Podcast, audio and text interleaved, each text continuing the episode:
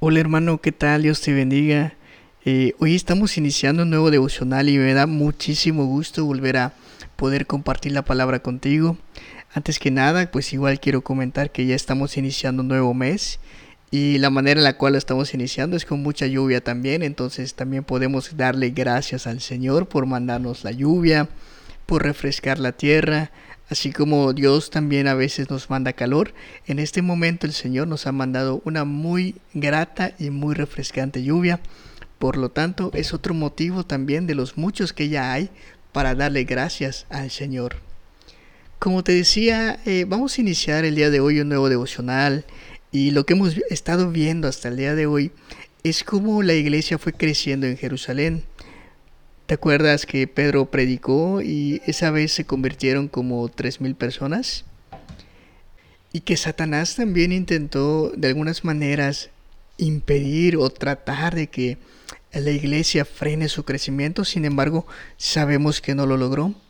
Bueno, pues lo que vamos a estar reflexionando en estos días es que esta misión de predicar el Evangelio no solamente eh, se extendió en Jerusalén, sino que Dios en su voluntad, en su soberanía, en sus decretos eternos, también tenía un plan para que la misión del Evangelio se extienda por todo el mundo.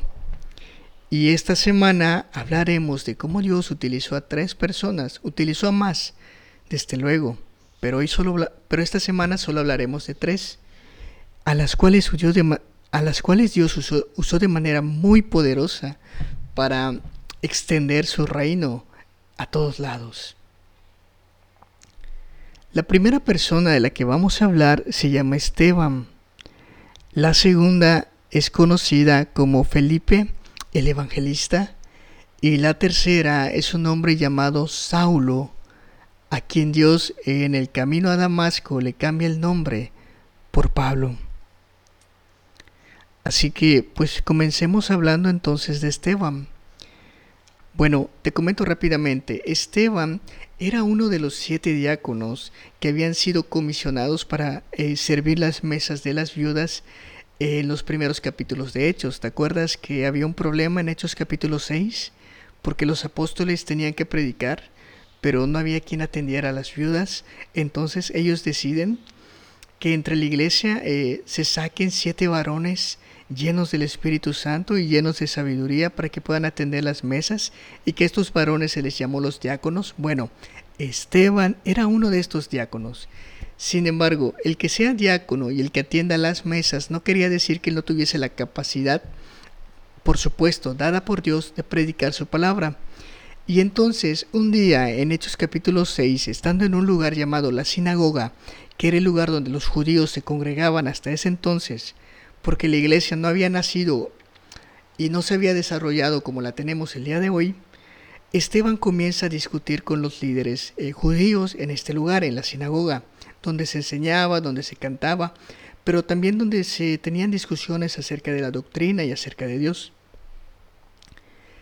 Y de algo se dieron cuenta los, ahora sí que los judíos, los líderes judíos, en Hechos capítulo 6, en los versículos del 9 al 11, podemos ver que ellos estaban molestos, porque al discutir con Esteban se daban cuenta de que no podían ganarle en la discusión, y no porque estén peleando, simplemente porque Esteban hablaba lleno de sabiduría, de la cual el Espíritu Santo le había dado.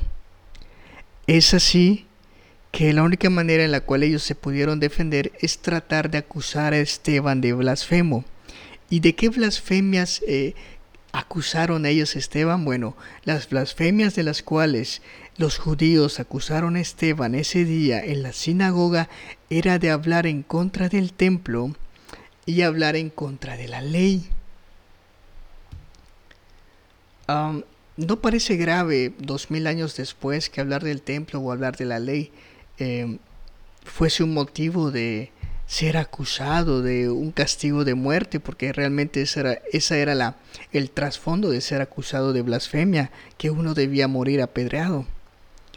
Pero si nos vamos a los primeros años en donde la iglesia está naciendo, bueno, eh, te comento que para el judío blasfemar contra el templo o blasfemar contra la ley era algo sagrado, así que quien hiciera esto irremediablemente debía de morir.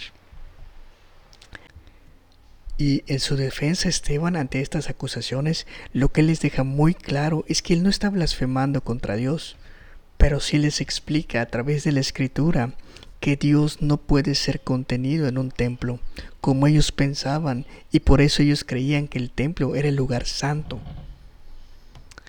Ahora, ¿cómo explica esto Esteban? Bueno, utiliza el Antiguo Testamento, utiliza distintos personajes y sobre ellos comenta lo siguiente.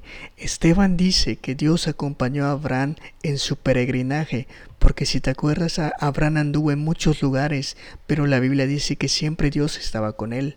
José también es el segundo personaje del cual Esteban habla, y dice que Dios acompañó a José incluso estando en la cárcel. En tercer lugar, Esteban les dice que Dios acompañó a Moisés durante toda su vida. Y en cuarto lugar, él habla de David y de Salomón. Y habla de David y Salomón porque ellos realmente son los que construyen el templo. Bueno, David planea la construcción, pero quien lo construye es Salomón. Incluso Salomón mismo dice que el templo nunca iba a poder contener al Señor. Es así que aunque durante un tiempo es verdad el templo eh, fue en donde Dios revelaba su presencia de manera especial, eso no quiere decir que el Señor solo habitaba en el templo, y es lo que los judíos no entendían, y por eso idolatraban el templo. Y esto es lo que Esteban les explica, haciéndoles ver a ellos su propia ignorancia. Y en segundo lugar, Esteban les dice que tampoco está blasfemando en contra de Dios al hablar de la ley, y que quienes verdaderamente están quebrantando la ley son ellos porque no quieren creer que Jesucristo es el Señor.